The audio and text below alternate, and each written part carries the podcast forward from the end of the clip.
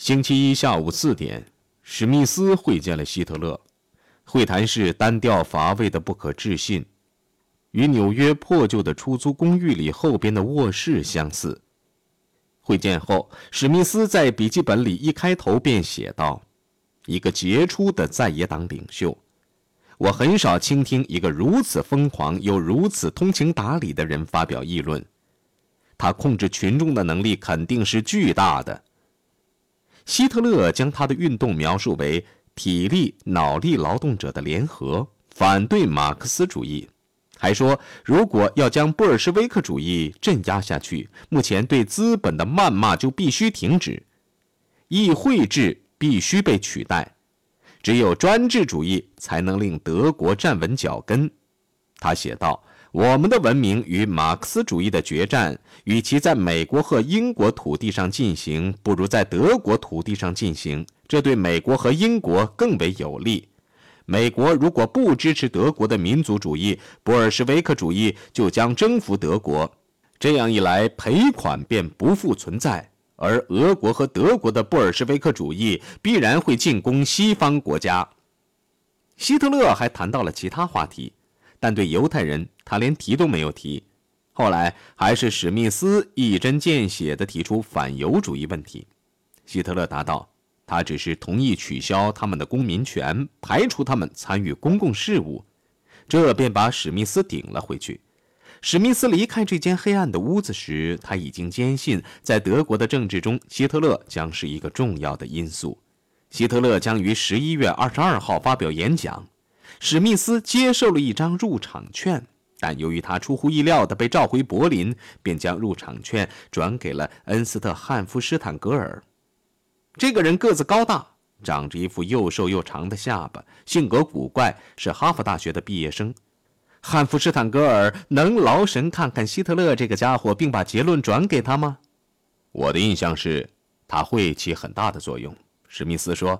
不管你喜欢不喜欢他，他当然明白自己需要什么。他敢于相信汉弗施坦格尔的判断力，原因是后者的背景很不寻常。他母亲出身于新英格兰名门，他的祖上有两个人是南北战争时期的将军，其中一个人还曾为林肯扶过棺材。汉弗施坦格尔家族里有两代人曾任过枢密顾问官，他们还是艺术品的鉴赏家和主顾。这个家族在慕尼黑开有自己的艺术出版社，并以其精美的艺术复制品而著称。汉弗施坦格尔本人是在艺术和音乐的环境中长大的，他本人的钢琴也弹得极有神韵。在巴伐利亚最有名的沙龙里，人们也常常可以看到他那浮于琴键上方、高达六点四英尺的身躯。他的外号叫“小家伙”。二十二号那天。汉弗施坦格尔乘电车来到金德酒馆，这是一间 L 型的大啤酒馆，里边挤满了密集的人群。听众中有少数退伍军官和小官吏，也有些小店主，多数是青年和工人。许多人穿起了巴伐利亚的民族服装。汉弗施坦格尔想从记者席中找个熟人，却白费了力气。他不知道希特勒在什么地方，幸好有个记者将台上的三个人一一指给他看。个子矮小的是梅克斯·阿曼，戴眼镜的是安东·德莱克斯勒，第三个就是希特勒。希特勒穿着一双齐脚踝的鞋，又笨又重，身穿一套黑衣，僵过的白领。汉弗施坦格尔不由想起，他这身打扮活像是某个火车站餐厅里的跑堂。但是当德莱克斯勒将他介绍给听众，他迅速的、满怀信心的打记者席前走过。他毫无疑问是个穿便衣的军人。掌声震耳欲聋。希特勒岔开双腿，双手反剪在身后，活像是个哨兵。他以平静有节制的语调回顾了过去几年来所发生的事件。他巧妙地把矛头对准政府，却又不使用挖苦或庸俗的语言。他讲得很仔细，用的是文质彬彬的高腔德语，有时也带上一点维也纳口音。离希特勒只有十多英尺远的汉弗施坦格尔对希特勒那双真诚的闭眼印象尤为深刻。他眼中既有诚实真诚的神情，又有苦难和无言的请求的尊严。开讲十分钟后，希特勒完全掌握了听众的感情。这个时候，他放松了自己的姿态，像训练有素的演员一样，打着手势，开始用维也纳咖啡馆的方式，以狡猾的恶意旁敲侧击。汉弗施坦格尔注意到坐在邻近的妇女看得津津有味。后来，有个妇女竟然喊出声来：“一点不错，讲得好。”正在这个时候，希特勒的声调突然提高了，好像对他们表示感谢似的。他还大幅度地打着手势，极力谴责发国难财的人们。希特勒抹干了脑门上的汗水，伸手接过一个大胡子递过来的啤酒。在慕尼黑的啤酒爱好者看来，这是很有戏剧性的。恢复演讲后，他的手势更有力了。听众席中经常有人叫骂，这个时候他便镇定地微微抬起右手，好像接球一样，或者双手往胸前一插，简单的作答，将叫骂者的进攻粉碎。他的技巧很像击剑运动员的冲刺，或者是招架术，也像走钢丝运动员之娴熟的平衡动作。有的时候，他也令人想起一位琴艺高超的小提琴手，他永远也不会将弓拉完，只留下轻轻的余音，某种不用语言的技巧去表达的思想，一种弦外之音。但是，一旦他猛攻他的敌人——犹太人和赤色分子时，谨小慎微的举动便烟消云散了。我们的座右铭是：如果你不想当德国人，我就敲破你的头颅。这是因为不斗争。我们就不能成功斗争。我们用的是思想，不过如果需要，也要用拳头。汉弗施坦格尔听得入了神，清醒后往四周瞧了瞧，听众的态度完全改了观，这使他大为吃惊。一小时前还在吵吵嚷嚷，把他推来推去的群众，那些高声怒骂的人们，现在变得鸦雀无声，深受感动。他们屏息倾听，早就忘却了伸手去取啤酒瓶，似乎把演讲者的每一个字都喝了进去。邻座的每一个年轻姑娘目不转睛地注视着希特勒，好像沉浸在爱的喜悦中。姑娘已经忘却了自己，完全被希特勒对未来德国之伟大的信仰迷住了。演讲达到高潮时，他已经成了语言的有机体。猛然间，演讲。结束了，听众敲打桌凳，疯狂的欢呼。希特勒已精疲力尽，在汉弗施坦格尔看来，就像一个伟大的艺术家在结束一场精疲力尽的音乐会时的景况一样。他的头发和脸都浸透了汗水，连上过浆的衣领也软了下来。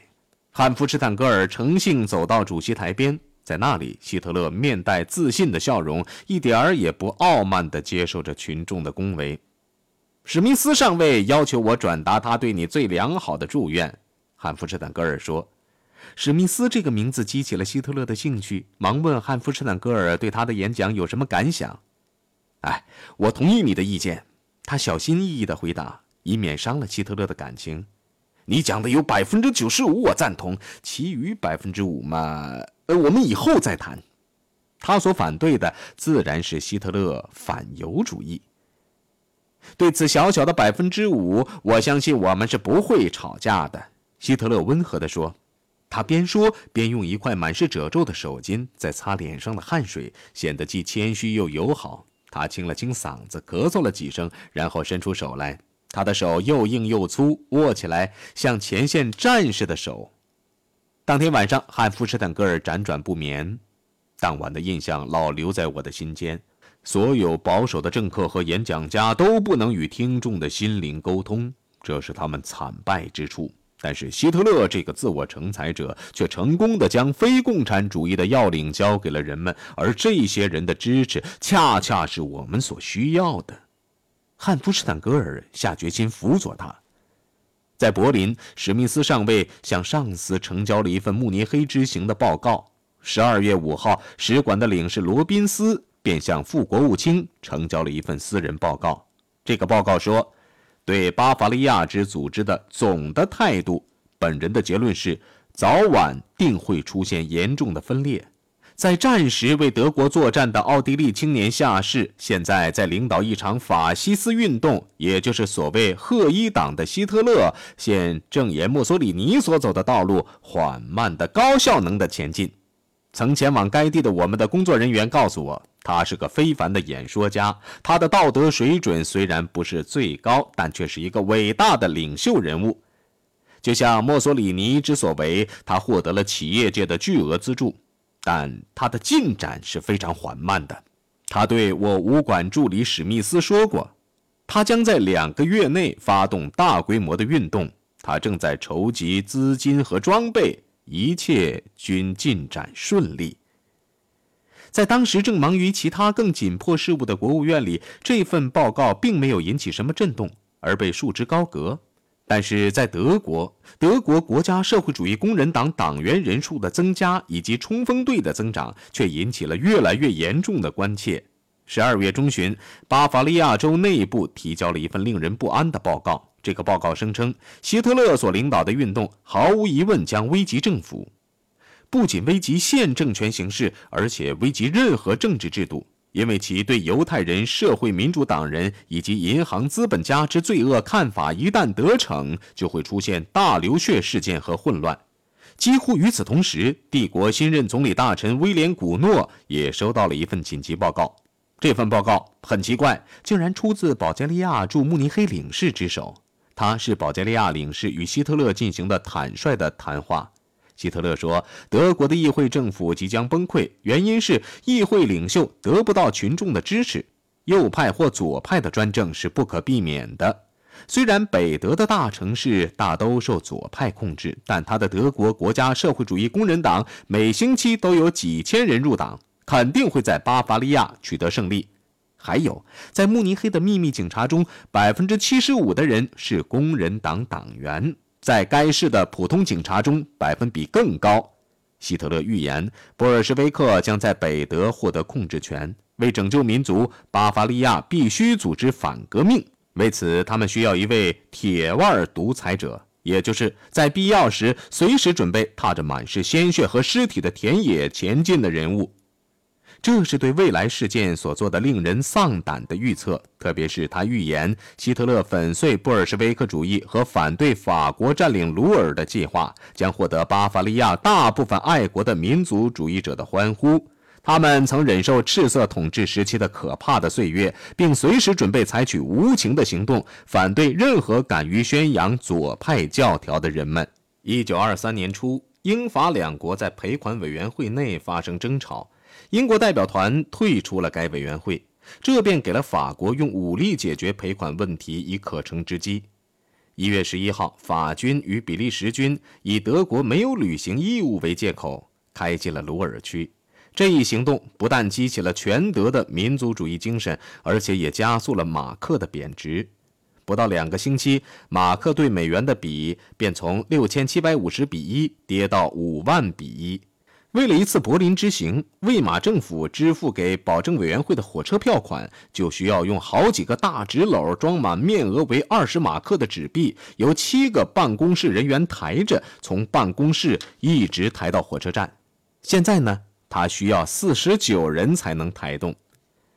鲁尔区被侵占、通货膨胀以及失业的增加，不单拓宽了民族主义的基础，而且也为希特勒带来了更多的追随者。希特勒不屑于与包括社会主义多数派在内的其他党派合作，独自组织抗议集会，还宣布要在一月二十七号，也就是德国国家社会主义工人党的第一个生日，举行七个公众集会。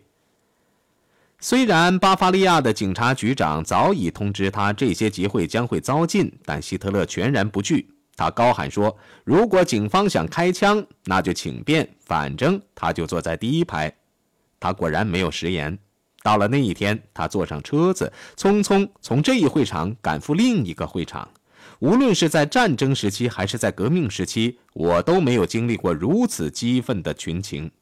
曾在罗文不老酒店参加集会的历史学家卡尔亚历山大·冯米勒回忆道：“当希特勒大步走进过道时，全场起立，高喊万岁。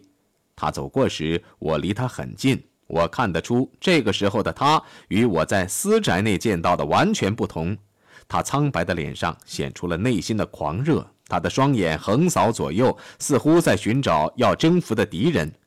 是不是群众给了他这一奇怪的力量呢？这力量是否从他身上流进群众？我连忙写道：“带有残酷意志的狂热而歇斯底里的浪漫主义。”第二天，他们再次置警方的禁令于不顾。六千名冲锋队员打着旗帜来到马斯菲尔德，他们站在雪中，全身冻得发抖。有些人头戴清一色的滑雪帽，身穿棕色夹克，打着绑腿；其他人则穿商人的服装。他们打的旗帜各式各样，万字也有大有小。这群人衣着虽然五花八门，但立正口令一下，他们一个个笔直的站着，好像他们是德皇的精锐师团似的。警察虽然做好了捣乱的准备，却没有出现混乱情形。事实上，这两天的集会并不令人触目，没有暴力事件，也没有出现公开的骚乱，但它的反响却是重大的。希特勒对警方的蔑视，使许多持中立的领袖倒向他的一边，并驱使慕尼黑大学的学生们沿着更加激进的道路走下去。更重要的是，降低了巴伐利亚政府的威信。在与当局的首次严重对垒中，得胜的是希特勒。他是个非凡的人物。几天后，参加了希特勒的集会的美国记者卢德威尔·丹尼报道说，他的演讲简短而强烈。他不停地攥紧拳头，转了又放，放了又转。在与我单独在一起的简短的时间里，他似乎很不正常：奇异的双眼，神经质的双手，奇怪的摆动着的头。他的私生活当然是不正常的。他依旧住在迪埃尔大街那幢昏暗的楼房里。房子虽然大了些，也不像先前那间那样冷，但家具却与先前一样少。这间房子最宽不过十英尺，高出床头，还有室内唯一的又小又窄的窗户。地板上铺的是价钱便宜的旧油毡，在床对面的墙上有简易的书架，墙上挂满了画幅和插图。书柜的上方堆满了各种各样的书籍，有描写世界大战的，有德国历史，有一本带插图的百科全书。希特勒的房东赖彻特太太发现。他的房客阴沉的异乎寻常，有时候他一连几星期脸色阴森，不跟我们说一句话，他连看也不看我们一眼，好像我们压根儿就不存在似的。希特勒虽然按时或提前交付房租，却是不折不扣的波西米亚式的人物。因为希特勒很好，赖彻特太太谅解了他，还让他使用过道，那里有一架大钢琴。希特勒的生活异常简朴，常与一条名叫沃尔夫的巨型犬形影不离。自从战争的时候与小狐狸建立那种亲密关系以来，希特勒就需要在狗的身上找到那种忠诚，而希特勒对狗的了解也是独一无二的。有些狗很愚蠢，有些则聪明的令人痛苦。住在这样阴暗的小屋子里，希特勒肯定会想到他的母亲以及他的母亲的惨死。大概就在那年，希特勒写了一首诗，题目叫《想想吧》。如果剥去他的业余气味，这首诗还是蛮有内容的。诗是这样写的：当你母亲已老迈年高，而你也年岁不小；当昔日的轻而易举，今朝成了重挑。当他忠诚而亲切的双眼已不再与昔日一般看待人生，当他的双脚已软弱无力，不能再带动他那身躯，伸出你的双手将他扶住，兴高采烈地将他陪伴。那悲痛的时刻终会来临，当你伴着他走完他的最后旅程，回答他吧。假如他向你发问。再回答他吧。假如他再次问你，再次回答他吧。假如他再次问你，切不可大发雷霆，而是轻声轻气。他若听不明白，高兴的给他解释。悲痛的时刻终将来临，当他再不能启口。希特勒自己承认。年轻时，他不需要与人交往，但在战后，他再不能容忍孤独。虽然他的小屋是孤独的避难所和牢房，但他在慕尼黑的自助餐馆里、沙龙里、咖啡馆里和啤酒馆里过着另一种生活。他是威查德餐馆、卡尔顿茶馆和赫克餐馆的常客。他常在赫克餐馆留坐，在僻静的角落里一坐就是几个小时。他就是这样观察他周围的生活的。